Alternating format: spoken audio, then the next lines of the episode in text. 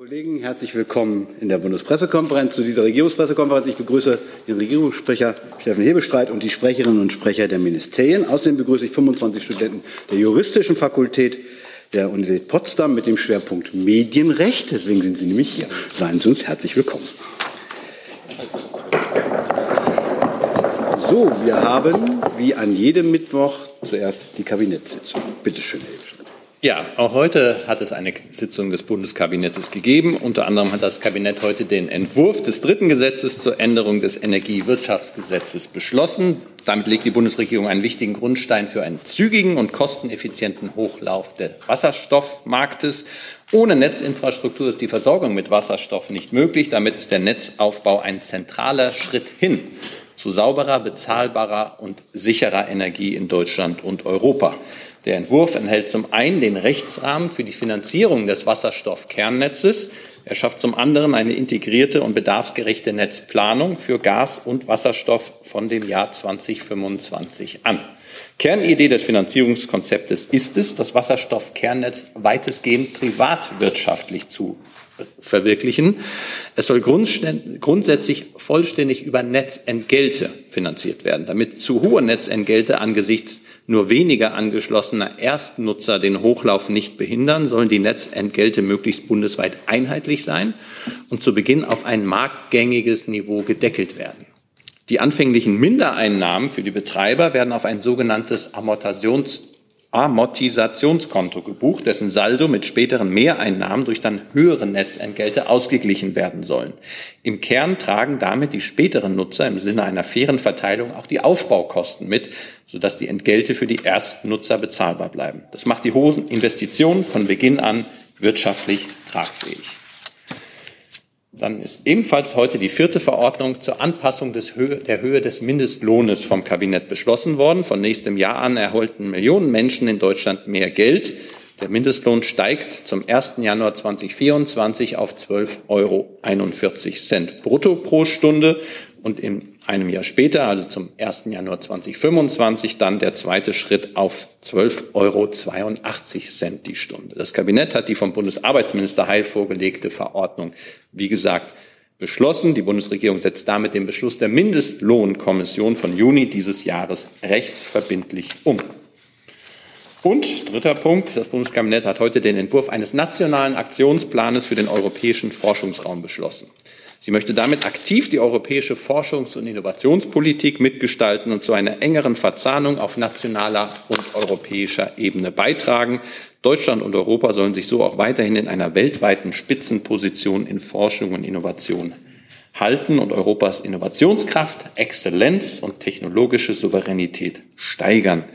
Dann steht hier, wenn Sie Details wissen wollen, möge ich an das Fachreferat abgeben, dass ich dann noch alle weiteren Fragen geben wird. Soweit von mir aktiv aus dem Kabinett von heute. Vielen Dank. Dann kommen wir zu Ihren Fragen und zu, gehen zum ersten Kabinett. Wer will was zum Energiewirtschaftsgesetz wissen? Dann fangen wir mit Herrn Jung an und dann Herr Jessen. Äh, da sind Sie, ja. Ja, hier beschreibt gegebenenfalls das äh, entsprechende Ministerium. Warum hat man sich beim Aufbau des Wasserstoffnetzes für den privatwirtschaftlichen Weg entschieden? Also meines Wissens sind die meisten ähm, Nutzernetze in Deutschland privatwirtschaftlich organisiert und so hält man es auch bei diesem Netz. Hintergrund ist ja erstens, dass äh, die bisherigen Gasnetzbetreiber ihre ähm, Infrastruktur behalten wollen und ähm, dementsprechend äh, das, dem, dem Besitz wahren wollen. Und zum anderen haben wir ja in den letzten Jahrzehnten auch schlechte Erfahrungen damit gemacht, dass die äh, kritische Infrastruktur, wie man ja auch so ein Wasserstoffnetz bezeichnen könnte, in privatwirtschaftlicher Hand ist. Also was war der, die grundsätzliche Entscheidung dahinter?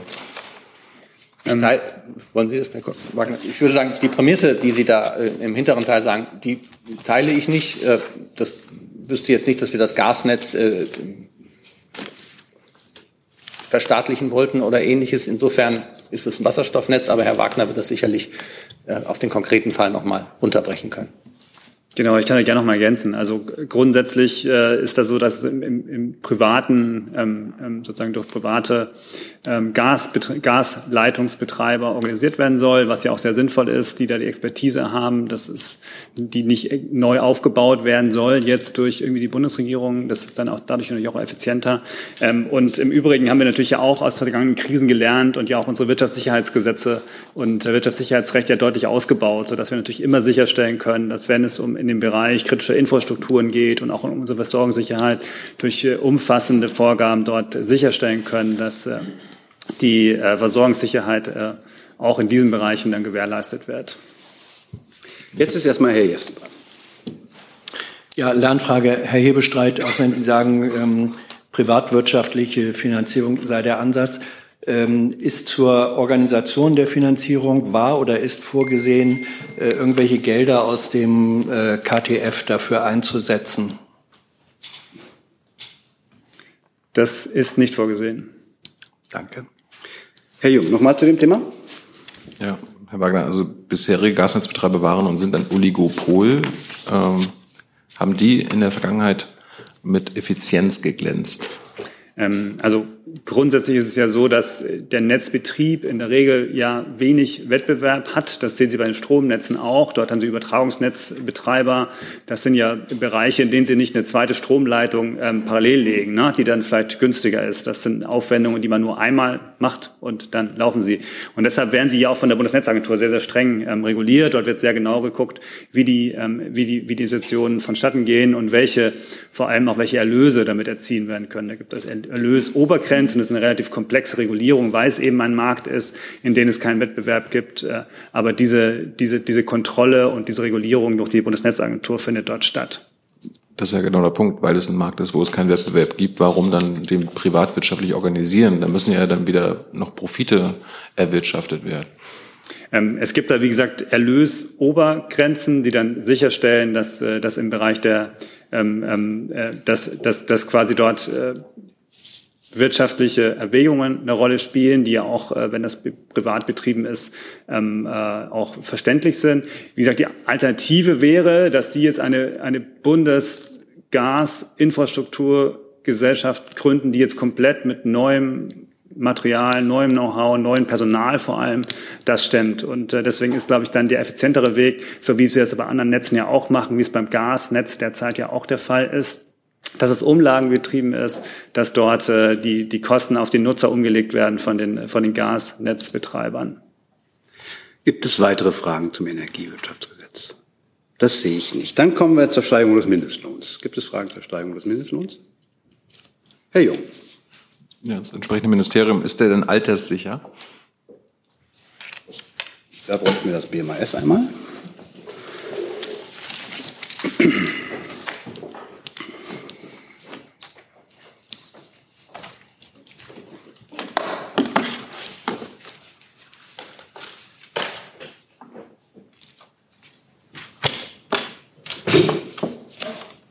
Jetzt Ihre Frage richtig Mikro. Achso, Entschuldigung, das ist. Ähm Gerne auch mit Mikro.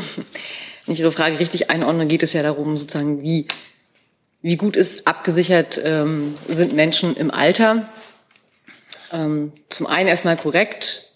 Sie gucken kritisch, ist das nicht Ihre Korrigieren Sie mich, wenn Ihre Frage, wenn ich die falsch interpretiert habe, aber stellen Sie sie nochmal Hintergrund anders. ist, dass Ihr Ministerium unter auch Herrn Heil vor sechs Jahren schon mal ähm, auf eine Bundestagsanfrage geantwortet hat, dass der Mindestlohn bei ungefähr 13 Euro liegen muss, wenn ein Mensch äh, sein gesamtes Berufsleben in diesem Mindestlohn bekommt, damit der Mensch nicht äh, in Altersarmut gerät. Jetzt ist der Mindestlohn ja selbst immer noch darunter. Hm. Also, der Anstieg ähm, ist so, wie Herr Hebelstreit den, ähm, Ihnen das auch bereits mitgeteilt hat. Der Minister hat sich ja in mehreren Interviews schon dazu geäußert, dass er sich eine stärkere Erhöhung des Mindestlohns ähm, gewünscht hätte und ähm, hat auch mehrfach betont, dass es, dass der Mindestlohn immer nur eine Untergrenze für den Lohn ist. Und dass natürlich das äh, Ziel ist, dass äh, Menschen für gute Löhne arbeiten und dafür braucht es Tarifbindung. Dort, wo Tarifbindung ist, werden, sind auch die Arbeitsbedingungen, die Lohnbedingungen besser. Und deswegen ist, wie gesagt, der Schlüssel zu besseren Löhnen äh, auch die Tarifstärkung. ähm, dazu hat die Bundesregierung ja auch sich schon geäußert, dass sie Anreize schaffen wird, um die Tarifbindung in Deutschland zu stärken. Aber passiert auf meine Frage, ist dieser Mindestlohn also nicht alterssicher? Die Minister will ja auch einen höheren haben, muss einen Grund haben. Ich hatte ja gesagt, ein Mindestlohn sind, ist immer eine untere Lohngrenze. Und es geht natürlich darum, dass Menschen ähm, von ihrem Lohn leben können. Speziell in, äh, zum Punkt der sagen wir mal, äh, Altersarmut ähm, gibt es ja, ähm, wie Sie wissen, auch die ähm, genau, die Grundrente, so ist es jetzt, ähm, die Grundrente, um sozusagen Lebensleistung, Arbeitsleistung im Alter auch besser abzubilden. Hey Leute, der heutige Supporter dieser Sendung ist ihr alle.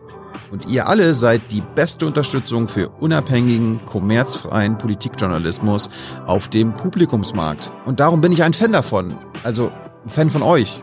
Macht weiter so. Per PayPal oder Überweisung. Danke dafür und jetzt geht's weiter. Herr Jessen. Es gibt ja einen inneren Zusammenhang zwischen Bürgergeld ähm, und Mindestlohn äh, im Hinblick auf das Lohnabstandsgebot.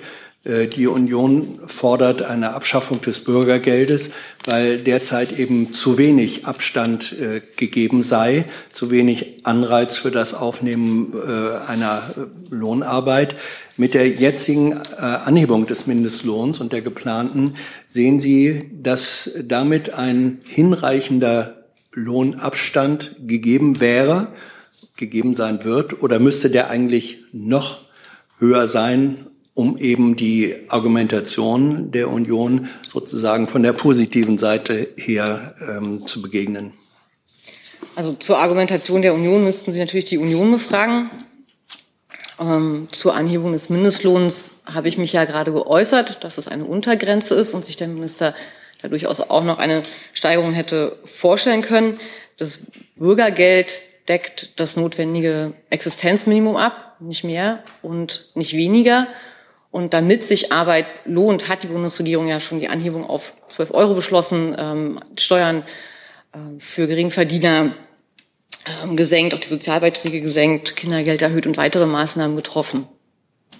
Mit Verlaub, ähm, wenn ich die Frage nochmal, vielleicht habe ich sie unpräzise gestellt, mit der jetzt beschlossenen Anhebung des Mindestlohns, ist damit nach Ihrer Auffassung ein ausreichend hoher Lohnabstand gegeben? Also ich glaube, Sie paraphrasieren Ihre Frage. Ich habe darauf schon geantwortet. Gibt es weitere Fragen zu diesem Komplex? Das sehe ich nicht. Gibt es Fragen zum Plan für den europäischen Forschungsraum? Das sehe ich auch nicht. Dann kommen wir zu Fragen, die mir genannt worden sind, nämlich zum Thema Erdogan-Besuch. Mit den Kollegen von der Taz. Ja, Herr Hebestreit, ähm, mich würde noch mal interessieren bei dem Abendessen, was ansteht zwischen Herrn Erdogan und Herrn Scholz.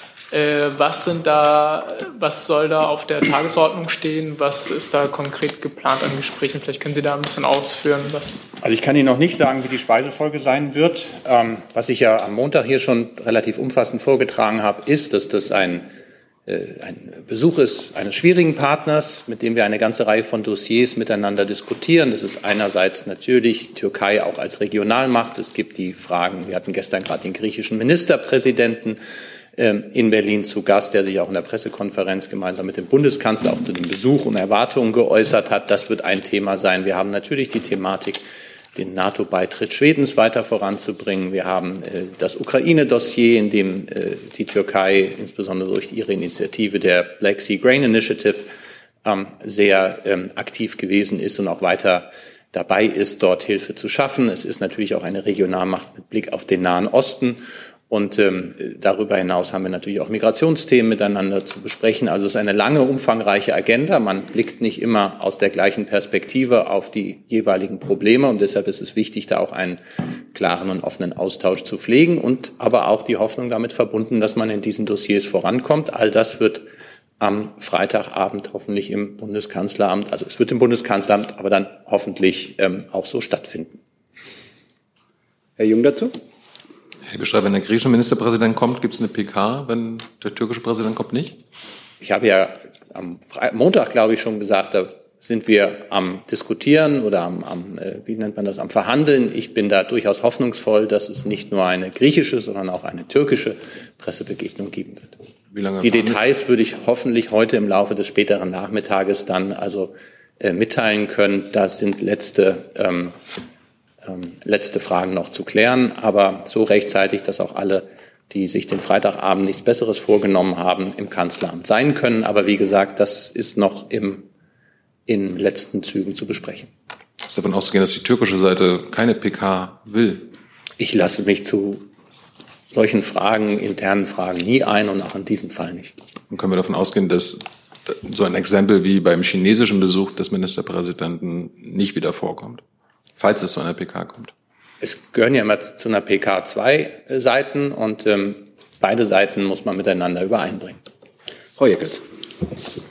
Herr Hebestreit, ähm, wie wir wissen, ist die deutsche Bundesregierung in, in vielerlei Hinsicht abhängig von der türkischen Regierung, vor allem wenn es um das Thema Migration geht. Da gibt es einige Abkommen. Wie versucht die Bundesregierung ihrerseits den Druck auszuüben auf die türkische Regierung, was das Thema Nahost angeht, da hat sie ja sehr, sehr deutlich sich gegen Israel gestellt. Ich glaube, der Bundeskanzler hat dazu gestern im Bundeskanzleramt äh, in besagter Pressekonferenz mit dem griechischen Ministerpräsidenten auch sehr klare Worte dazu gefunden. Und ich glaube, genau für solche Fragen ähm, gibt es auch einen Austausch, ähm, dass man die jeweiligen Positionen auch markiert, argumentiert, für seine Position wirbt. Und da muss man sich ja auch nichts vormachen. Es gibt sehr unterschiedliche Sichtweisen auf viele Probleme in der Welt. Und wenn wir nicht miteinander reden würden, sondern jeweils nur auf unseren Standpunkten beharren, dann würde auch gar nichts vorangehen. Und insofern ist das ähm, ein Thema, was es dort geben wird. Der Teil, äh, Prämisse am Anfang Ihrer Frage der Abhängigkeiten, da würde ich sagen, es gibt in einer interdependenten Welt immer sehr verschiedene unterschiedliche Abhängigkeiten, jeder irgendwie von jedem. Und ähm, wenn man konstruktiv orientiert ist, dann ist die Kunst der Politik, solche Abhängigkeiten zu beider Seiten nutzen, aufzulösen.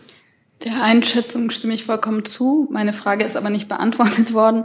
Und zwar, welche Druckmittel hat denn die deutsche Regierung, um vielleicht auf der anderen Seite Abhängigkeiten auszunutzen? Da ich ja gar nicht von Druck, den wir verspüren, gesprochen habe, spreche ich auch nicht von Druck, den wir irgendwie ausüben würden, sondern ich habe auf die Qualität von Gesprächen, vom gegenseitigen Meinungsaustausch, von der Kraft der Argumente gesprochen.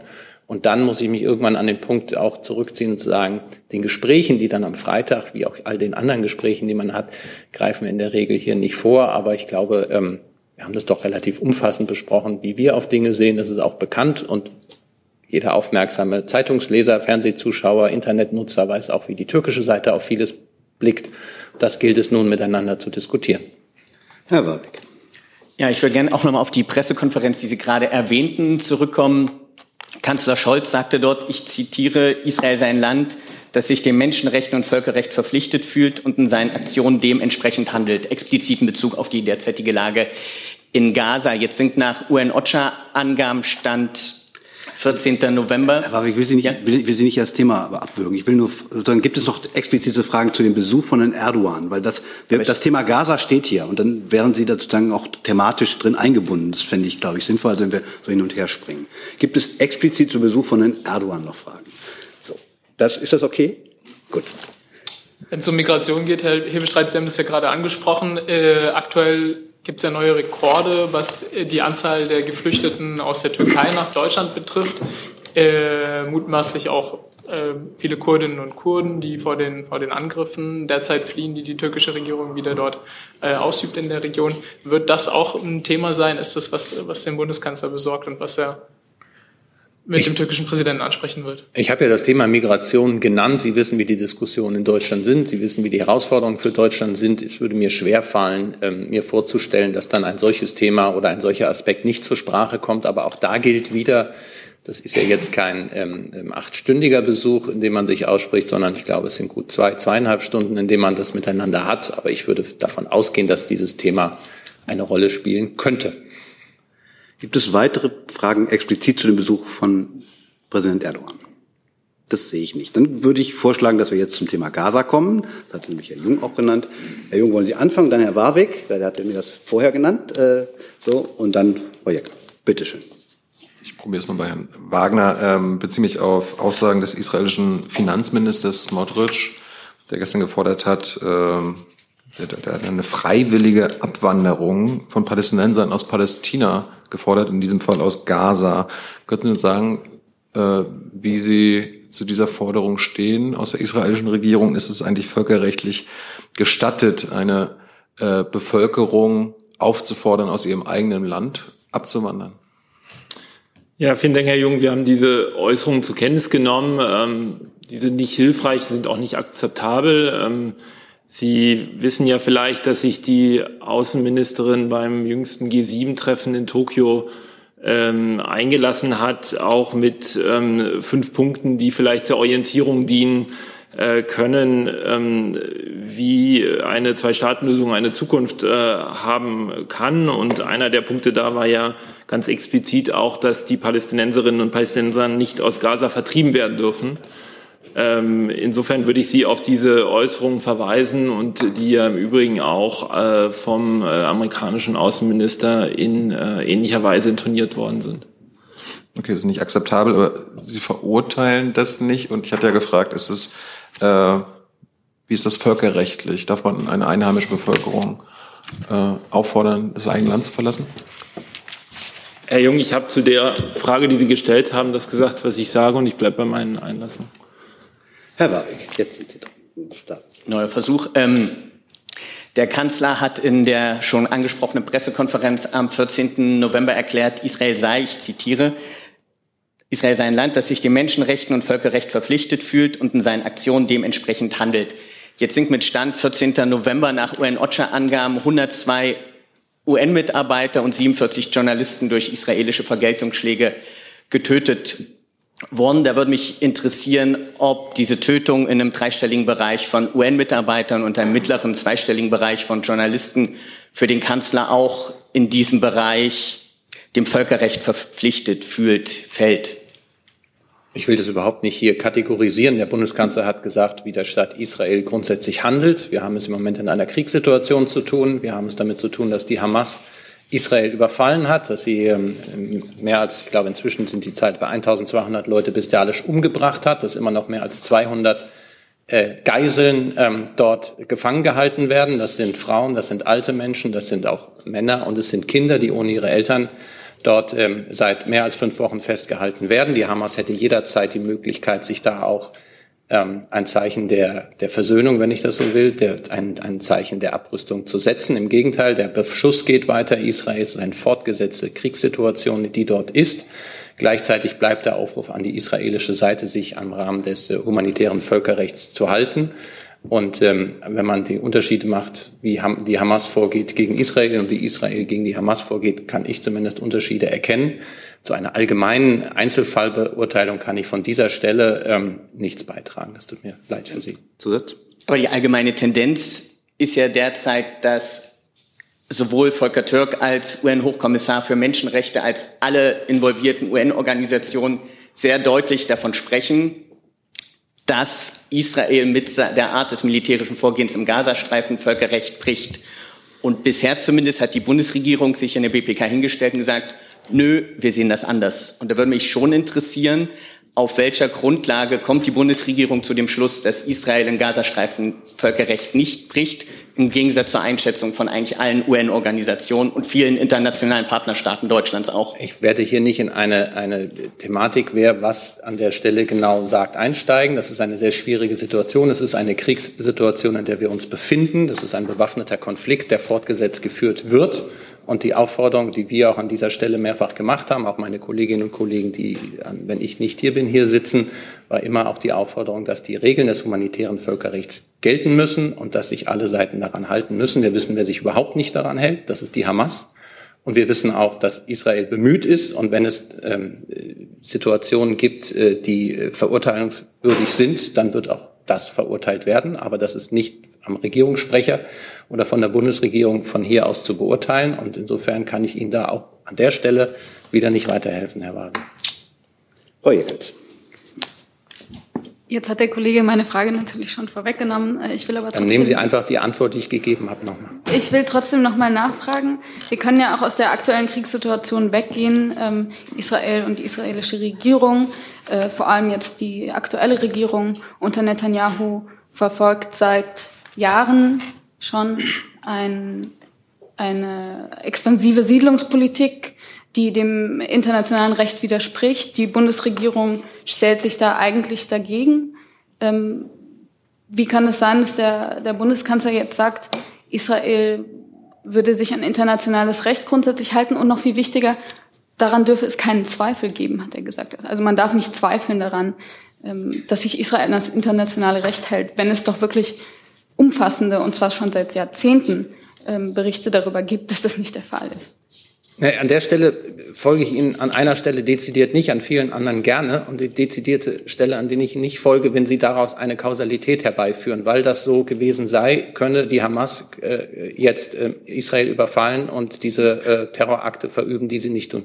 Wenn das nicht gemeint ist, sondern es eine eher grundsätzlichere, eine, kann ich immer darauf verweisen, dass wir auch von dieser Stelle, gerade was eine aggressive Siedlungspolitik angeht, immer wieder auch klar ähm, Israel aufgefordert haben, das zu unterlassen. Wir haben auch in unseren Gesprächen mit Benjamin Netanyahu, es gab, glaube ich, zwei persönliche Begegnungen in den letzten anderthalb Jahren zwischen dem Bundeskanzler und ihm, zuletzt in New York, nein, drei schon, in Tel Aviv, in New York und in Berlin, ähm, äh, hat er das auch klar angesprochen. Ähm, also da, das ist auch der Unterschied. Man kann ja mit der israelischen Regierung, die einer Demokratie ist, auch da sollten wir jetzt nicht immer alles gleichsetzen und sagen, die einen sagen so, die anderen sagen so. Da gibt es eine kritische Öffentlichkeit, es gibt äh, Gerichte, es gibt eine kritische Presse in Israel. All das wird kritisch miteinander diskutiert und wenn es dann, und da gebe ich Ihnen ja völlig recht, an den Stellen, an denen wir auch Kritik zu üben hatten und auch üben, ähm, haben wir das getan. Und wenn Sie sagen, ähm, unter anderem was die Siedlungspolitik angeht, gibt es da Verstöße gegen das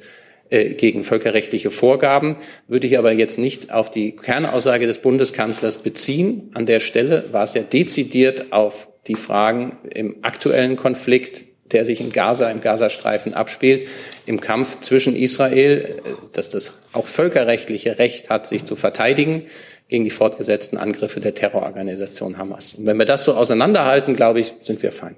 Über die Hamas habe ich überhaupt gar nichts gesagt. Aber ich, ich wollte auch nichts darüber suggerieren. Ähm, gut, jetzt in der Westbank sind auch seit dem 7. Oktober über 180 Zivilisten getötet worden von der israelischen Armee. Ähm, da ist ja die Hamas nicht. Insofern. Nein, das, das ist auch klar. Ähm, das haben wir sowohl in internen Gesprächen als auch wurde es zum Teil öffentlich äh, klar kritisiert. Und ähm, das ist etwas, was wir absolut verurteilen. Und äh, das darf nicht sein. Ja. Herr Jess. Ähm, Sie haben sicherlich auch zur Kenntnis genommen die Äußerung des US-Präsidenten Joe Biden, ähm, der im Hinblick auf die Situation des Schifa-Krankenhauses, wo derzeit nicht mehr operiert und medizinisch gearbeitet werden kann und äh, wo Menschen deswegen sterben, ähm, gefordert hat, zum einen müsse dieses Krankenhaus besser geschützt werden äh, und zum Zweiten hat er von Israel explizit ein weniger einschneidendes Vorgehen gefordert. Ist das die Position, die auch die Bundesregierung teilt? Also wir haben das zur Kenntnis genommen und wir haben heute auch Nachrichten zur Kenntnis genommen, dass Israel dort, ähm, wie haben Sie das zitiert, ein weniger einschneidendes ein Vorgehen, weniger einschneidendes Vorgehen, dass das Israel dort ähm, sowohl mit arabischsprachigen äh, Mittlern als auch mit äh, Spezialkräften in dieses Krankenhaus gegangen ist. Gegangen ist jetzt ein Euphemismus, also dieses Krankenhaus gestürmt hat. Aber, und ich glaube, das war der Teil, an dem äh, Sie viele äh, aufgefordert haben, dass es keine äh, Bombardierung dieses Krankenhauses gegeben hat. Ich wiederhole auch nochmal, was ich auch Montag hier schon gesagt habe, die Situation in Gaza ist furchtbar. Die Zivilbevölkerung dort leidet. Die Zivilbevölkerung, die zum Teil von der Hamas gehindert wird, weil sie als menschliche Schutzschilde gebraucht und missbraucht werden, diese Orte verlassen zu können, um sich in Sicherheit zu bringen.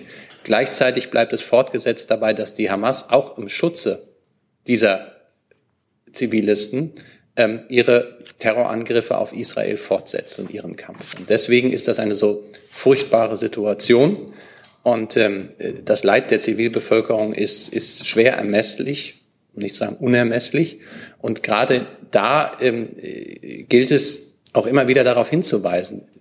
Das ist ein Krieg Israels gegen die Hamas, nicht ein Krieg Israels gegen die Palästinenserinnen und Palästinenser. So schwer das oft zu trennen zu sein scheint, ist das ein, eine Situation, in der wir da differenzieren müssen.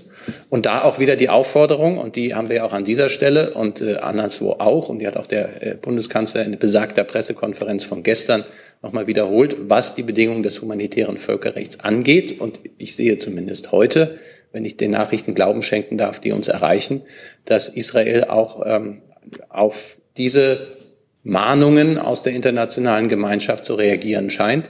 Aber wie gesagt, das ist eine Kriegssituation, das ist alles sehr schwierig. Vielleicht kann ich einfach nochmal ergänzen, weil es ja um das humanitäre Völkerrecht geht. Ähm, äh, es ist tatsächlich ja so, dass zivile Einrichtungen, gerade auch Krankenhäuser und Personal in, in solchen bewaffneten Konflikten unter einem besonderen, grundsätzlich einem besonderen Schutz stehen. Aber es ist eben auch so, und das hat der Regierungssprecher ja auch schon angedeutet, dass wenn zivile Einrichtungen für militärische Zwecke missbraucht werden, sie im Einzelfall halt eben auch zu legitimen militärischen Zielen werden können. Und es ist in der Tat so, dass ähm, Israel ja versichert, alle Vorkehrungen zu treffen und so vorzugehen, dass es im Einklang mit den Vorgaben des humanitären Völkerrechts ist. Äh, und es ist auch so, dass die Hamas sich tatsächlich überhaupt nicht an die Vorgaben des humanitären Völkerrechts hält. Äh, ich glaube, über den Charakter der Hamas-Terroraktionen besteht mindestens in diesem Raum auch gar kein Zweifel. Ähm, die Frage, die sich aber dennoch ergibt, nicht im Gegensatz dazu, sondern die sich dennoch ergibt, ähm, wenn die Situation so ist, dass ein Krankenhaus nicht als Krankenhaus funktionieren kann, dass dort nicht medizinisch betreut werden kann, dass Menschen sterben. Ähm, was ist dann aus Sicht der Bundesregierung zu tun, um auch vor dem Hintergrund humanitäres Völkerrecht zu gewährleisten, dass die Funktion des Krankenhauses, medizinische Hilfe zu leisten, Menschen nicht sterben zu lassen, schnellstmöglich wiederhergestellt werden kann, denn es ist zurzeit offenbar nicht gegeben. Das berichten die Ärzte aus diesem Krankenhaus. Was kann also aus Sicht der Bundesregierung getan, um das Krankenhaus wieder als lebenerhaltende und rettende Einrichtung äh, in Funktion zu setzen? Herr Jessen, ohne dass, also ich glaube, das würde etwas unsere Gehaltsklasse übertreffen, dass wir von hier aus ähm, einen so konkreten Fall wie das Krankenhaus, äh, das Al-Shiva Krankenhaus in Gaza Stadt und was zu tun sei, äh, genauer beurteilen können. Was wir grundsätzlich sagen, ist das, was wir mit den äh, Feuerpausen äh, mehrfach gesagt haben, was wir gesagt haben, das ist humanitäre Hilfe, das ist Nahrung, das ist Strom, das ist Treibstoff ähm, und ähnliches braucht, ähm, auch immer wieder und verlässlich und dass man diese Pausen braucht, die im Übrigen Israel auch einhält seit einigen Tagen. Ähm, dass es also da eine, eine Hilflieferung gibt. Das ist aber nichts jetzt konkret auf dieses eine Krankenhaus. Da will ich auch noch den Kollegen Wagner ergänzen. Das ist natürlich eine sehr herausfordernde Situation, wenn dieses Krankenhaus einerseits ein Krankenhaus ist und andererseits eine Kommandozentrale sein soll zumindest. Müssen immer vorsichtig sein in dem, was wir, äh, was, was wir sehen und hören. Aber auch da merkt man plötzlich, es ist nicht alles schwarz-weiß. Und eine Stelle wollte ich noch, weil Sie so sagen, von dem großen Konsens, den wir in diesem Raum haben, das ist, glaube ich, sofort, das ist völlig richtig. Trotzdem müssen wir diese Seite immer wieder betonen, weil es sonst so eine Schlagseite kriegt, auch in unseren Argumentationen, wenn wir die ganze Zeit sagen, und was macht Israel und warum macht Israel nicht und was macht Israel, aber den Teil Auslöser, den Teil, den anderen Akteur, weil wir ihn alle gemeinsam verurteilen und es für absolut undenkbar halten, was da passiert, aber gar nicht mehr erwähnen, dann kriegt eine öffentliche Debatte auch ein bisschen eine Schlagseite und deshalb sehen Sie es mir nach, sehen Sie es uns nach, dass wir ab und zu dann nochmal darauf rekurrieren, ohne hier irgendwem irgendwas unterstellen zu wollen, sondern einfach, um das Bild ein bisschen breiter zu machen. Herr Jung. Herr Bischof, weil Sie gerade meinten, ähm, es wäre ja kein Krieg gegen die palästinensische Bevölkerung geführt seitens Israel. Ähm, ich würde nur zu Herrn Macron zurückkommen, der am Freitag in der BBC gesagt hatte, ich zitiere, es werden Zivilisten, Babys, Frauen und alte Menschen bombardiert und getötet. Es gibt keine Recht, Rechtfertigung dafür, Zivilisten anzugreifen. Ähm, hat Herr Macron was Falsches gesagt aus Sicht der Bundesregierung und Herr Wagner hat äh, das Auswärtige Amt mittlerweile eigene Erkenntnisse über Opferzahlen in Gaza. Also Opferzahlen Zivilisten. Es wird Sie jetzt völlig überraschen, Herr Jung, dass ich nichts zu den Äußerungen ähm, von Emmanuel Macron sage, den die Bundesregierung sehr schätzt. Aber da müssen Sie sich an Herrn Macron wenden. Und wie er das einzuschätzen hat, solche äh, Äußerungen haben Sie von deutschen Regierungsstellen so zumindest nicht gehört. Und auch da rate ich immer wieder zur Differenzierung. Das ist ja eine Tatsachenbehauptung. Kann ja sein, dass Sie sagen, diese Erkenntnisse haben wir nicht.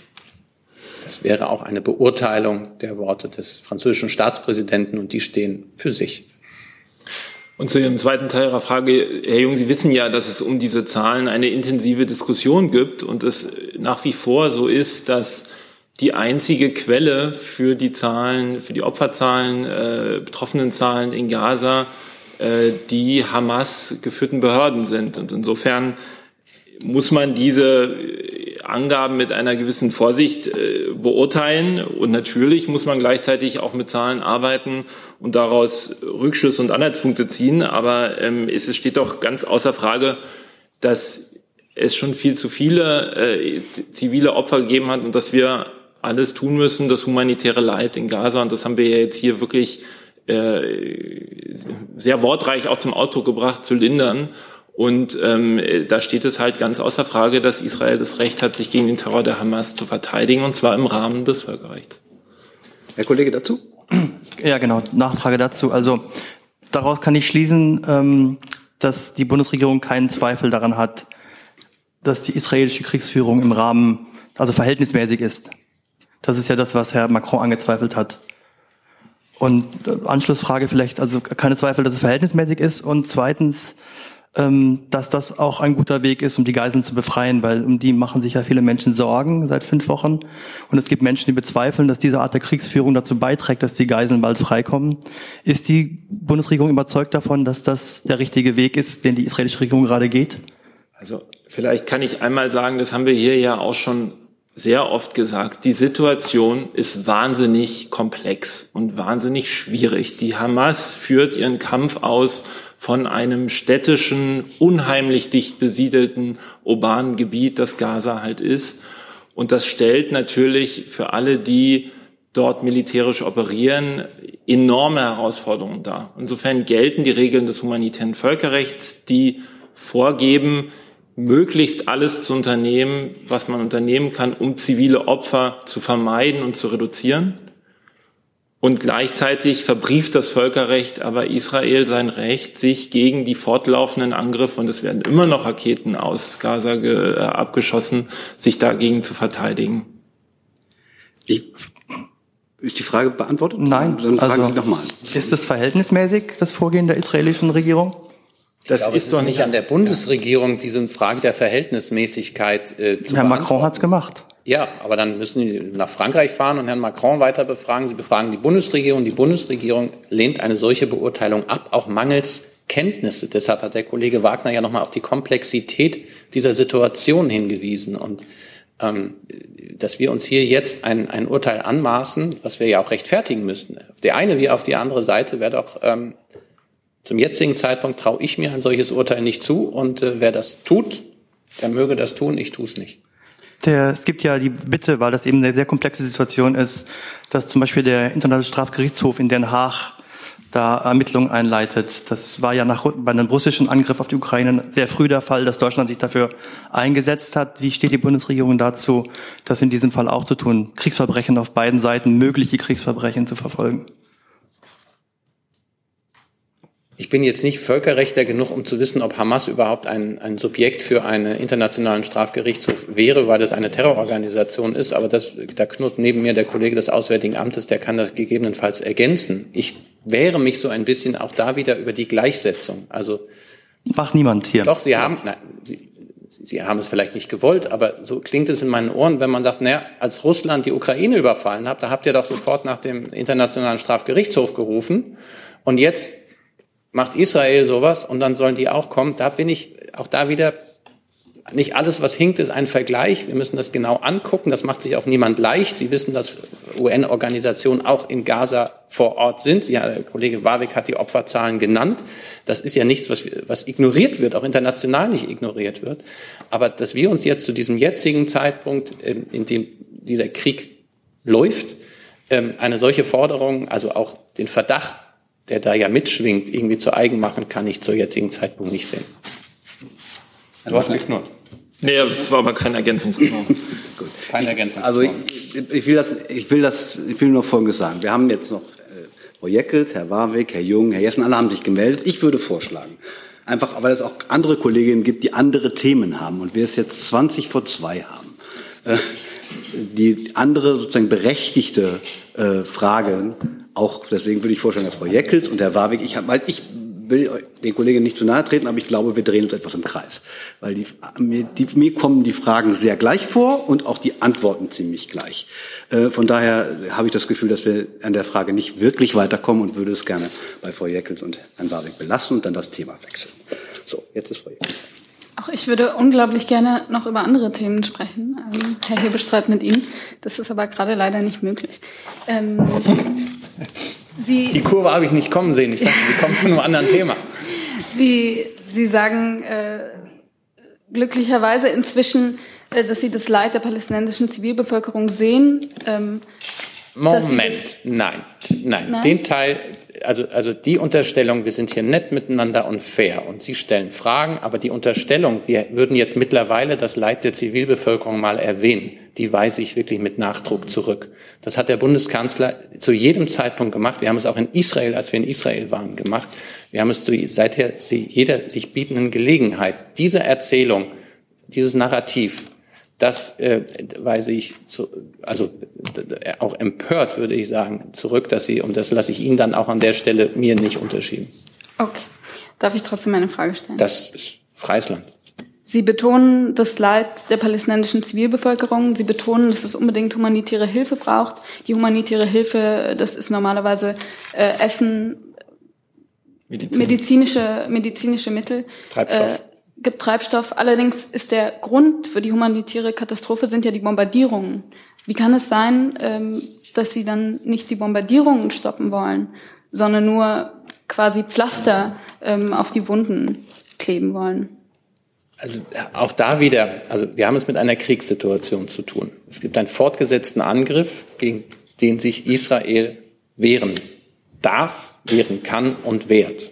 Und wir haben darauf, auf die, Ihre ja berechtigte Frage, wie kommt äh, humanitäre Hilfe dorthin, ähm, haben unter anderem der Europäische Rat vor einigen Wochen, ich glaube vor knapp drei Wochen, äh, auch gemeinsam beschlossen, Feuerpausen zu fragen, äh, zu, zu fordern, damit in diesen Pausen die Hilfe auch wieder in die Landstriche kommen kann. Da gibt es viele Fragen zu klären. Da geht es Fragen um Grenzübergänge, um Zulieferung, um die Sicherheit derer, die das die diese Hilfe transportieren. All diese Fragen gilt es zu beantworten. Jetzt aber zu sagen, Israel solle sich nicht wehren, weil dann würden ja, würde ja Leid erzeugen, ist etwas, was wir in einer Kriegssituation, in der nochmal Israel fortgesetzt angegriffen wird, weiterhin mehr als 200 Menschen in äh, Geiselhaft sind, weiterhin äh, Raketen auf Israel abgefeuert werden oder so, ähm, ist einfach, ähm, widerspricht den Tatsachen.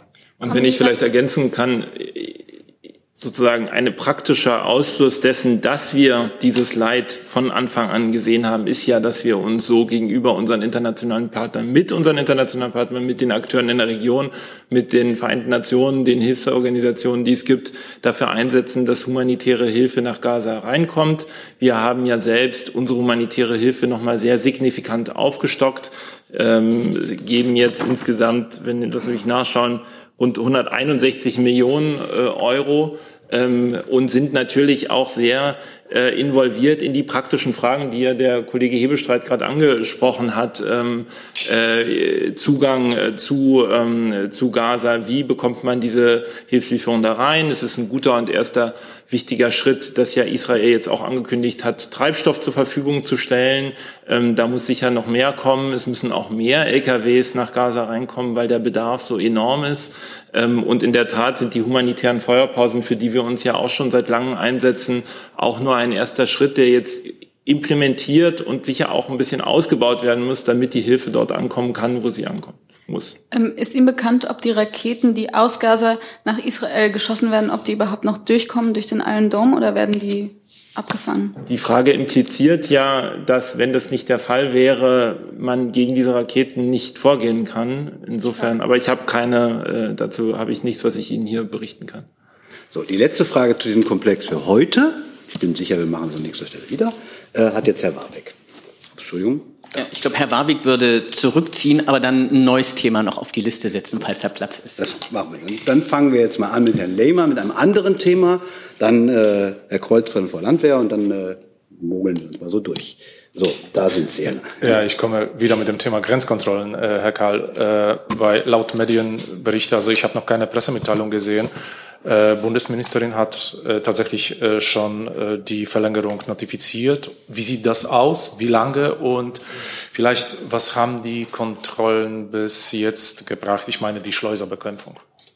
Das kann ich gerne beantworten. Wir haben die vorübergehenden Kontrollen an den Grenzen zu Polen, Tschechien und der Schweiz um weitere 20 Tage verlängert. Das gilt ab heute.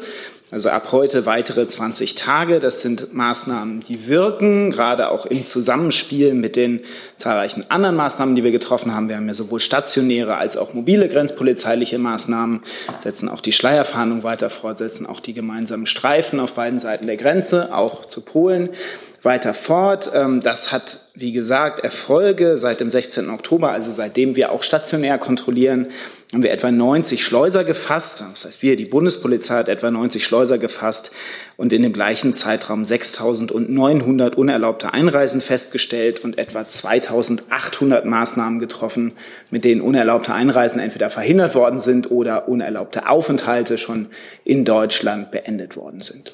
Könnten Sie nur ergänzen, wie rein technisch das Fahrplan aussieht? Also da sind, waren jetzt 20 Tage, wieder 20 Tage. Was nach 20 Tagen passiert? Danach sind weitere Verlängerungen möglich und ich kann hinweisen auf den Beschluss der Ministerpräsidentenkonferenz auch vom vergangenen Montag, äh, die ja auch gemeinsam mit dem Bundeskanzler beschlossen hat, dass diese Grenzkontrollen weiterhin fortgesetzt werden sollen. Insofern kann ich Ihnen da jetzt kein aktuelles Enddatum nennen.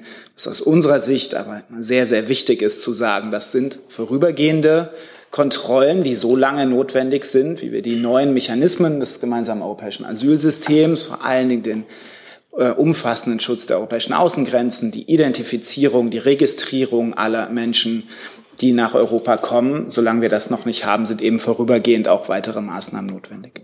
Dankeschön. Weitere Fragen zu dem Komplex? Dann ist Herr Kreuzfeld dran. So, Herr Kreuzfeld sitzt da. Was nimmt das ja?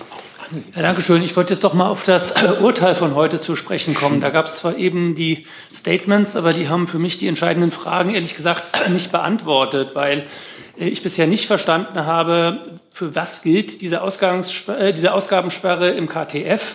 Und Herr, Lind, Herr Habeck hat gesagt, es kann trotzdem irgendwie alles finanziert werden. Also meine mathematischen Kenntnisse sagen, wenn am Ende des Jahres jetzt irgendwie 40 Milliarden äh, in der Rücklage noch übrig gewesen wären, die übertragen werden sollen, jetzt fehlen 60, dann haben wir schon im nächsten Haushalt ein Minus von 20 Milliarden. Also schon da können Sie ja nicht alles irgendwie finanzieren.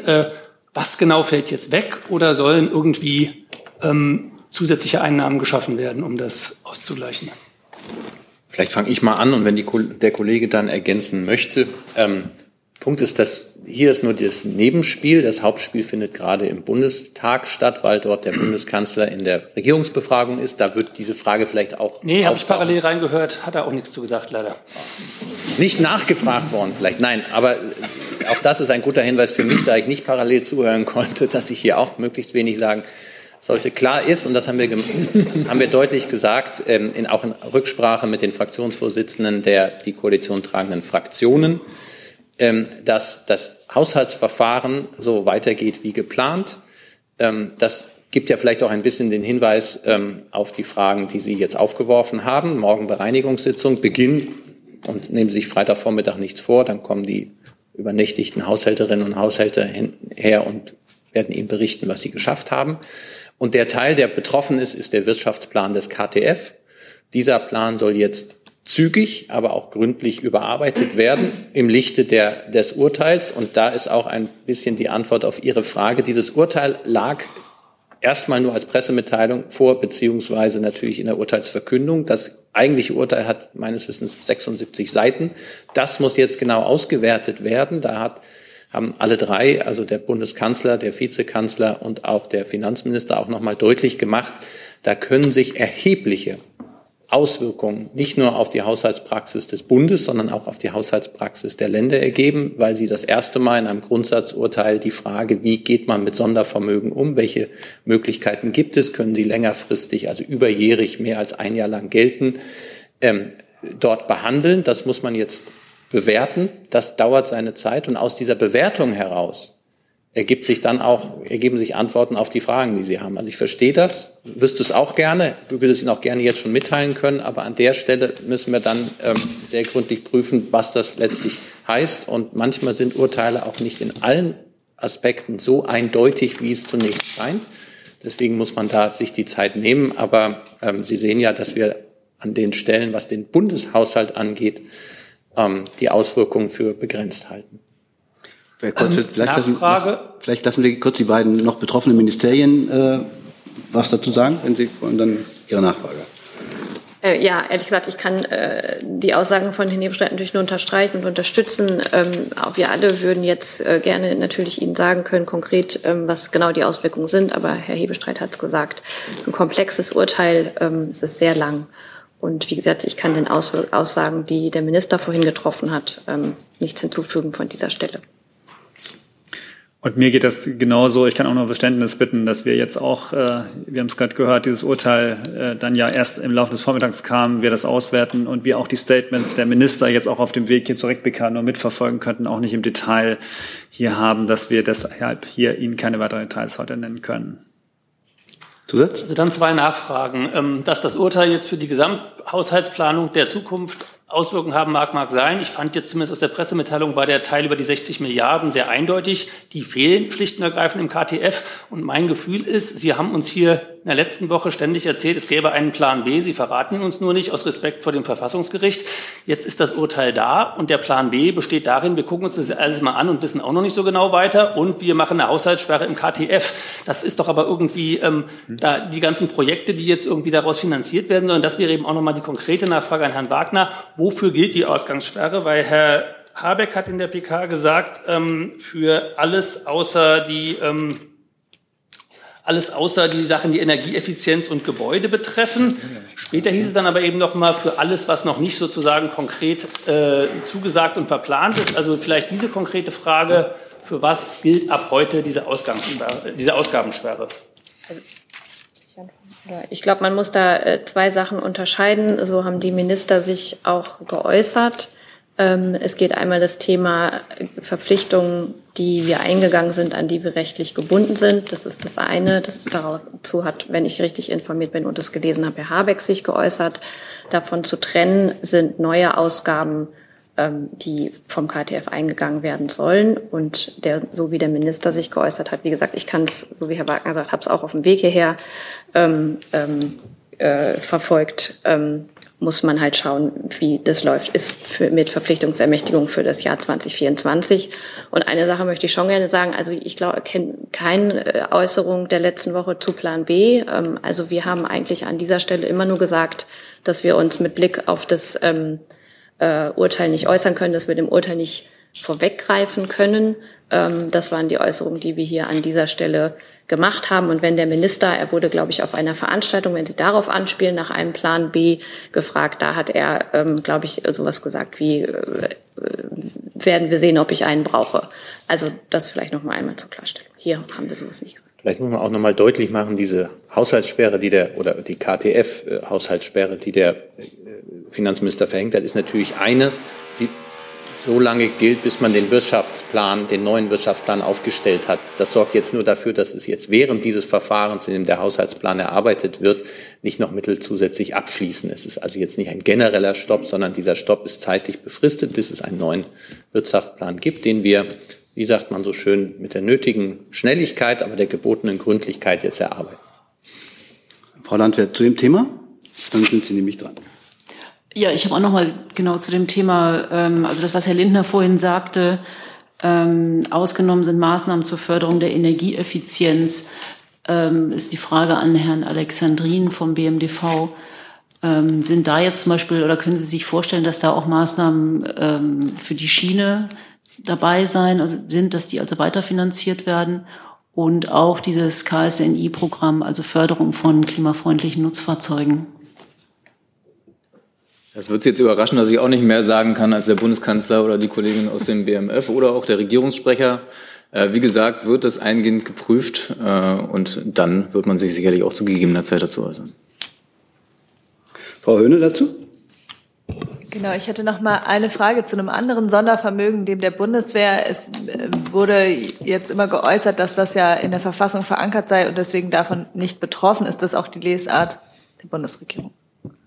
Jetzt habe ich ja mich hier schon mal geoutet, dass ich nicht Jurist bin, sondern nur Erfahrungsjurist. Aber alles, was ich so auch bei Lektüre des, äh, der Pressemitteilung zumindest des Urteils so entnommen habe. A, bezieht sich das jetzt erstmal ausdrücklich auf den Nachtragshaushalt 20, den zweiten Nachtragshaushalt 2021. Und da das Sondervermögen verfassungsrechtlich verankert ist, und das ist ja das, was das Verfassungsgericht prüft, ob etwas verfassungsgemäß ist, und da das in der Verfassung steht, gehe ich jetzt juristischer Laien Laie davon aus, dass das äh, auch dadurch besonders abgesichert und von diesem Urteil nicht betroffen ist. Aber auch da gilt es noch in die Details hineinzugucken, um zu sehen, ähm, ob diese Position zu halten ist. In den Gesprächen, die ja nicht zu lange gedauert haben, seit äh, Bekanntwerden des Urteils, ist mir diese Lesart zumindest nicht begegnet, dass das Sondervermögen Bundeswehr davon betroffen wäre. Frau Jeckel, zu diesem Thema oder zu einem anderen? Zu einem anderen. Gut, dann machen wir weiter mit Herrn Ratz als nächsten da hinten. Ja, danke. Nochmal zur Sperrung des Klimafonds, Herr Wagner. Können Sie sagen, was das konkret heißt für die geplanten Subventionen für das Intel-Chipwerk? Ähm, ich glaube, wir haben jetzt äh, versucht deutlich zu machen, dass wir sozusagen, was konkret das jetzt im Einzelnen bedeutet, wir an dieser Stelle jetzt nicht mitteilen können. Wir werden alles prüfen, wir gucken uns alles an und äh, dann werden wir darüber informieren. Herr Jessen dazu. Ein, sagen Sie ein weiter, ne? Entschuldigung. Ja. Ähm, das Urteil ist doch aber in dem Punkt, soweit denke ich, klar, dass das Verfassungsgericht festgestellt hat, dass die im Instrument des KTF vorgenommene Umwidmung von Geldern, die ursprünglich für einen ganz anderen äh, Zweck, nämlich äh, Corona-Pandemie-Maßnahmen äh, zu bekämpfen, gedacht waren, nicht zulässig ist, zumal nicht über mehrere Haushalte hinweg. Das ist doch eine sehr eindeutige Positionierung. Vor dem Hintergrund gehen Sie davon aus, dass nach wie vor die Finanzierung des Industriestrompreises aus Mitteln des KTF möglich sein wird. Vielleicht kann ich so viel sagen, das hat der Finanzminister in dem Statement, das Sie leider nicht verfolgen konnten, weil Sie schon hier saßen, ähm, klar gesagt, dass die 60 Milliarden, um die es geht, die übertragen worden sind im zweiten Nachtragshaushalt auf den KTF, dass die, er hat es glaube ich ausgedrückt, gelöscht werden, diese Kreditermächtigung. Die stehen nicht mehr zur Verfügung. Trotzdem hat der KTF natürlich Mittel, die ihm auch immer wieder zufließen aus, ähm, äh, aus anderen Quellen. Und ähm, die Fragen, die Sie jetzt stellen, gehören zu denen, die wir jetzt beantworten müssen, aber im Augenblick noch nicht beantworten können. Zweite Frage. Äh, bedeutet dieses Urteil, dass ja die Schaffung von, ich nenne es jetzt mal, Schattenhaushalten äh, heftig bekämpft oder verhindert, bedeutet das, dass Sie politisch über das Instrument der Schuldenbremse neu diskutieren und entscheiden werden müssen? Also das die Verfassung und auch die Haushaltsordnung sieht Sondervermögen vor. Es hat heute ein erstes Grundsatzurteil gegeben. Das muss jetzt ausgewertet werden, inwieweit diese Sondervermögen künftig noch möglich sind. Und alle Fragen, die sich daran anschließen, schließen sich daran an. Den können wir jetzt nicht vorweggreifen. Herr Kollege. Aber die Frage stellt sich ja trotzdem, weil die klare Wirkung ist ja, dass Ihnen 60 Milliarden, die Sie verplant haben, nicht zur Verfügung stehen. Also sieht der Bundeskanzler eine Notwendigkeit, äh, über den Umgang in der Schuld, äh, mit der Schuldenbremse innerhalb der Koalition nochmal zu sprechen. Bisher hat er ja die Haltung des Finanzministers geteilt, die, wie Sie wissen, weder die SPD-Fraktion noch große Teile der Grünen teilen, dass die Schuldenbremse steht. Da fällt es mir jetzt zum jetzigen Zeitpunkt, was haben wir, wenn ich vier Stunden nach diesem Urteil, ähm, auch das gilt es ja zu bewerten. Ich werde jetzt weder das eine in die eine noch in die andere Richtung sagen. Ich verstehe, dass man die Frage stellt und bitte um Verständnis, dass wir diese Frage zusammen mit all den anderen Fragen, die sich jetzt anschließen an dieses Urteil, das ja sehr weitreichend ist in seinen Konsequenzen in Teilen und auch mit einer Staatspraxis, die sowohl in Bund als auch in vielen Ländern seit vielen Jahren getätigt wird, im Augenblick, ähm, ja, die, die anders interpretiert oder mit, mit dieser Staatspraxis bricht, dass die Konsequenzen jetzt sehr genau erwogen werden müssen, ohne dass ich irgendetwas vorgreifen möchte oder kann. Herr Kreuz. Ähm, Ja, noch einmal zum Verständnis. Sie haben jetzt, wo Sie sehr sicher waren eben schon und äh, was nicht erst noch geklärt werden muss, ist, dass es keine Auswirkungen auf den Haushalt 24 selbst hat. Das habe ich richtig verstanden, ja? Dann nur mal meine Rückfrage. Daraus folgt dann doch aber zwangsläufig, dass im KTF für das Jahr 24 20 Milliarden rausgekürzt werden müssen, weil die könnten ja nur ausgeglichen werden, wenn man andere Mittel aus dem Haushalt rüberschiebt oder an den Einnahmen was verändert. Wenn das nicht geplant ist. Das müsste ja im Haushalt passieren. Habe ich das richtig verstanden? Die Lösung besteht jetzt darin, zumindest das Geld, was fehlt, komplett im KTF durch Neupriorisierung oder Streichung von bestimmten Sachen rauszunehmen. Denn eine andere Lösung erschließt sich mir jetzt nicht, die funktionieren würde, wenn sich im Haushalt nichts ändert. Habe ich das richtig verstanden? Ich glaube nicht, dass wir Ihnen dazu weitreichende Informationen gegeben haben. Wir haben ihm gesagt, dass wir jetzt das all das angucken und äh, sehen, wie wir mit der Situation umgehen. Und ähm, dann müssen Sie warten, bis wir eine, eine, eine Entscheidung getroffen haben, die wir Ihnen dann auch verkünden dürfen. Und zum jetzigen Zeitpunkt würde ich das weder bestätigen können noch dem klar widersprechen, sondern wir haben gesagt, äh, Haushalt gilt. Okay. Bereinigungssitzung äh, morgen und äh, übermorgen wahrscheinlich noch. Und dann in der nächsten, äh, übernächsten äh, Woche ist dann, glaube ich, die Haushaltsbeschlusslage äh, im Bundestag. Und äh, der Wirtschaftsplan KTF wird neu erarbeitet und zügig dann beschlossen werden. Und all die Fragen, die man berechtigterweise jetzt, die sich einem und die Sie uns stellen, werden dabei beantwortet werden. Und dann können wir Ihnen das genauer erläutern. Zum jetzigen Zeitpunkt ähm, in der Kürze der Zeit ist das nicht seriös machbar. Frau Höhne? Ja, ähm, danke schön. Sorry, ich muss auch noch einmal nachfragen. Das heißt, Sie haben das ja so ein bisschen isoliert jetzt. Also Sie haben gesagt, der KTF, den schneiden wir sozusagen raus und dieser Wirtschaftsplan wird neu aufgestellt, aber nur der. Und das bedeutet ja, dass aus, wir nicht erwarten können, dass aus dem Haushalt großartige Umschichtungen irgendwie in den KTF oder ähnlich vorgenommen werden. Die Schlüsse aus meinen Worten, die müssen Sie ziehen. Können uns aber ja helfen, Sie richtig. okay. Gibt es weitere Fragen? Herr Jung zum Thema KTF. Frau Kaber, ist es denn Ihrem Ministerium, Ihrem Minister peinlich, äh, dass der von Ihnen vorgelegte Nachtragshaushalt äh, vom Verfassungsgericht für verfassungswidrig ähm, erklärt wurde? Also wenn ich das wir uns alle noch mal richtig erinnern, war es äh, ein Vorgehen, was äh, von der gesamten äh, Koalition getragen wird und äh, das Vorgehen innerhalb äh, der Koalition abgestimmt wurde. Es stand auch äh, im Koalitionsvertrag. Und ähm, wir haben uns hier immer wieder geäußert, wie wir diesen Nachtragshaushalt einschätzen. Ähm, das Urteil, das Verfassungsgericht hat jetzt heute entschieden. Und wie gesagt, wir nehmen das mit Respekt zur Kenntnis. Aber dieser Entwurf dieses Gesetzes kam ja aus Ihrem Haus, was jetzt verfassungswidrig ist.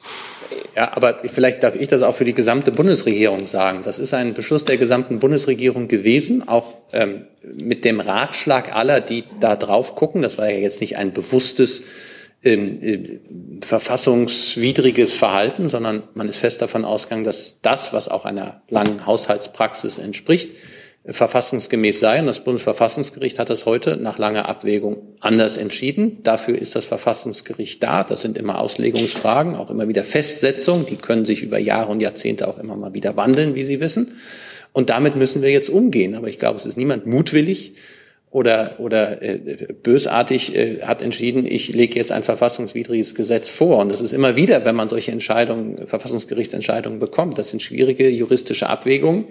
Und ähm, das, der berühmte, ähm, damit muss eine Regierung umgehen, damit muss ein Parlament umgehen. Dafür haben wir die Gewaltenteilung, dafür gibt es das, sonst wäre das unnötig. Und insoweit ähm, ist, ist die Frage ähm, wichtig jetzt, wie man mit dieser Entscheidung umgeht, weil wir eine neue Realität haben, eine neue Grundlage und das muss jetzt miteinander erörtert werden. Aber ähm, gucken Sie in viele Länderhaushalte, da wird so etwas nicht grundsätzlich anders gehandhabt und ähm, Jetzt haben wir ein, ein, eine juristische Interpretation einer bisherigen Praxis, die man jetzt überarbeiten muss. Herr Jessen. Herr Hebestreit, jetzt hat der Bundeskanzler sowohl eine berufliche Vergangenheit als Finanzminister, wie auch ist er Jurist vor dieser äh, doppelten Qualifikation. Hat ihn die Kernaussage dieses Urteils überrascht oder hat er eigentlich doch damit gerechnet? Nein, das wäre ja auch ähm, grober Unfug, wenn man ein Gesetz, von dem man ausgeht, dass es verfassungswidrig wäre, äh, miteinander beschließt. Das weise ich auch wirklich zurück, Herr Jessen. Möchte noch ergänzen, er ist Arbeitsrechtler von Hause aus, aber ähm, hat natürlich als Finanzminister da eine Menge an Erfahrung. Und insofern war das ein Verfahren, was der Bundeskanzler genauso wie alle anderen Regierungsmitglieder ähm, für absolut ähm, tragfähig gehalten haben. Und ähm, man muss auch sagen, das sind ja schwierige juristische Abwägungen und auch das Verfassungsgericht wird sich das nicht leicht gemacht haben. Und am Ende entscheiden die Verfassungsrichter und sie haben entschieden und dieses Urteil gilt es äh, zu akzeptieren und jetzt die nötigen Schlüsse daraus zu ziehen. Deswegen hatte ich ja auch nichts unterstellt, sondern nur gefragt, ob ihn das Urteil in seiner Kernaussage überrascht habe. Das möchten Sie nicht sagen? Ich dachte, ich hätte das beantwortet. So. Äh, hat Sie Hören überrascht nach, oder nicht? Oder gucken Sie im Protokoll. Ich hatte. Ja. Hat es ihn überrascht oder nicht? Herr Jessen, das wird jetzt langsam albern, aber bitte sehr. Der Bundeskanzler, wie auch alle anderen Regierungsmitglieder, wie auch die den Bundestag, äh, die, die Regierung tragenden Bundestagsfraktionen haben dieses Haushaltsnachtragshaushaltsgesetz für den zweiten Nachtragshaushalt 2021 im festen Bewusstsein, dass das verfassungsgemäß ist, beschlossen. Das Bundesverfassungsgericht hat jetzt, knapp drei Jahre später, stimmt das, zweieinhalb Jahre später, entschieden, dass sie das anders sehen und damit gilt es umzugehen. Gibt es weitere Fragen zum Thema KTF? Hi, hier ist Tyler, ich filme das Ganze. Hier ist Thilo, ich äh, stelle dir die Fragen. Hier ist Hans, ich achte aufs Protokoll und stelle fest, wir sind unter drei. Heimliche Info nur für euch. Gar nicht so heimlich, kann man in den Infos lesen, wie man uns unterstützen kann. Nämlich per PayPal oder Überweisung. Weiter geht's. Das sehe ich nicht. Dann ist Herr Warwick mit einem Thema. Es tut mir Herr leid. Warwick ähm, wartet kurz es noch. tut mir Äh, leid, diese Aber die Frage geht ans Gesundheitsministerium. Du, du, du. So, das das, da. äh, das mit der, mit der Uhrzeit und, äh, und, und Bauarbeiten probier scheint eine schwierige Sache zu sein. Ähm, kürzlich herausgeklagte Pfizer-Dokumente belegen, dass es zwei Herstellungsprozesse für RNA-Impfstoffe gab. Ein Intern Process One genannt für das Zulassungsverfahren in vitro steril maschinell produziert und ein zweites intern Process 2 genannt, wiederum bakteriell basiert, nicht steril. Und das Ganze führt auch dazu, dass die EMA, die Europäische Arzneimittelbehörde, das entsprechend monierte, aber in Folge nicht etwa irgendwie die dadurch verunreinigten Impfstoffchargen vernichten ließen, den Produktionsprozess neu aufbauen ließ, sondern sie setzte einfach den Standard der RNA-Konfigurität. Das Ganze lässt sich auch im British Medical Journal nachlesen. Was mich vor diesem Hintergrund interessiert, ab wann wusste denn die Bundesregierung, wusste das Gesundheitsministerium davon, dass die EMA diesen RNA-Standard massiv abgesenkt hatte? Herr Warbeck, ich muss ganz ehrlich sagen, ich weiß nicht, ob äh, die von Ihnen jetzt äh, hier dargestellte ähm, äh, Behauptung tatsächlich so zutrifft, dass ähm, äh, hinsichtlich der äh, Zuverlässigkeit der Impfstoffe äh, Standards durch die EMA abgesenkt wurden. Ähm, sollte es so etwas gegeben haben, ähm, dann würde ich Sie bitten, das an die EMA tatsächlich zu richten. Mir liegt äh, eine solche Erkenntnis nicht vor. Gegebenenfalls könnte ich das aber auch nachreichen. Ja. Okay. Also nochmal ganz äh, nur zum Verständnis. Das heißt, die Bundesregierung sagt, es, sie ist weder darüber informiert, dass die EMA diese Verunreinigung moniert hat, noch dass sie in Folge darauf die entsprechenden Standards gesenkt hat. Herr Warbeck, ich sagte jetzt gerade, dass mir dieser, äh, dieser Aspekt nicht bekannt ist und gegebenenfalls könnte ich das nachreichen, sollte das so zutreffen. Dafür wäre ich sehr verbunden. Danke. Bis weitere Fragen zu dem Komplex. Dann ist Frau Jeckels dran mit einem neuen Thema. Ähm, Meine Frage richtet sich ans Bundesinnenministerium und es geht um Trainings der Bundespolizei in Saudi-Arabien. Vier Monate vor einem UN-Bericht äh, im- vom Oktober 2022 kannte die Bundesregierung Berichte, dass saudi-arabische Grenztruppen an Geflüchteten in Saudi-Arabien Massaker verübt haben. Trainings der Bundespolizei liefen jedoch weiter, auch nachdem Human Rights Watch äh, diese Menschenrechtsverletzungen bestätigt hatte. Zwar enthalte das Trainingsprogramm derzeit keine Maßnahmen für Grenzpolizei, Schulungen für andere Polizeieinheiten sowie die Ölgarde werden aber fortgeführt. Ähm, eine Frage wäre derzeit, heißt es, es gibt äh, Pläne, diese Trainings der Grenzpolizei wieder weiterzuführen? Ähm, und die zweite Frage, laufen diese Trainings für andere Polizeibehörden im Zuständigkeitsbereich des saudischen Innenministeriums, darunter die Garde zur Bewachung von Ölanlagen, unvermindert weiter? Jetzt mache ich mich gern schlau und reiche Ihnen eine Antwort nach. Dankeschön. Gibt es weitere Fragen zu dem Komplex? Das sehe ich nicht. Dann haben wir in der Mitte eine Frage. Ich wahrgenommen. Ja, Meurer vom Hauptstadtstudio der ARD. Eine Frage, ja, einmal an Herrn Hebestreit und dann nochmal an das BMEL zum Termin morgen von Herrn Özdemir, Vorstellung Biostrategie. Herr Hebestreit, war das heute Thema im Kabinett, die Biostrategie? Boah, ähm, das müsste ich nachreichen. Also es ist jetzt nicht angesprochen es war aber auch heute eine relativ äh, effiziente Kabinettssitzung. Ob das in der Top-1-Liste war, ich habe das dem Kollegen Feldhoff schon gestanden, da habe ich heute noch nicht reingeguckt. Ähm, vielleicht weiß der Kollege BMEL mehr. Und da hätte ich quasi die Frage, wenn es jetzt beschlossen ist, ist das dann die Bundesstrategie oder wird morgen dann die Strategie des Ministeriums allein vorgestellt? Bitte. Gut, ja, also dann vielleicht von mir nochmal grundsätzlich, also die Bundesregierung äh, verfolgt das Ziel einer nachhaltigen zukünftigen Landwirtschaft. Ähm, deshalb äh, haben sich die Regierungsparteien ja auch im Koalitionsvertrag äh, vorgenommen, bis 2030 30 Prozent ähm, Ökolandbau zu erreichen. Ähm, dafür gibt es ja, einen politischen Prozess, äh, der vom BMEL äh, angestoßen wurde, äh, um die politischen Rahmenbedingungen zu setzen. Und ähm, das Ziel ist es natürlich, also wie gesagt, eine Biostrategie 2030. Die Ergebnisse dieses Prozesses werden morgen vorgestellt und deswegen ist es jetzt schwierig an der Stelle diesem, diesen Ergebnissen vorzugreifen.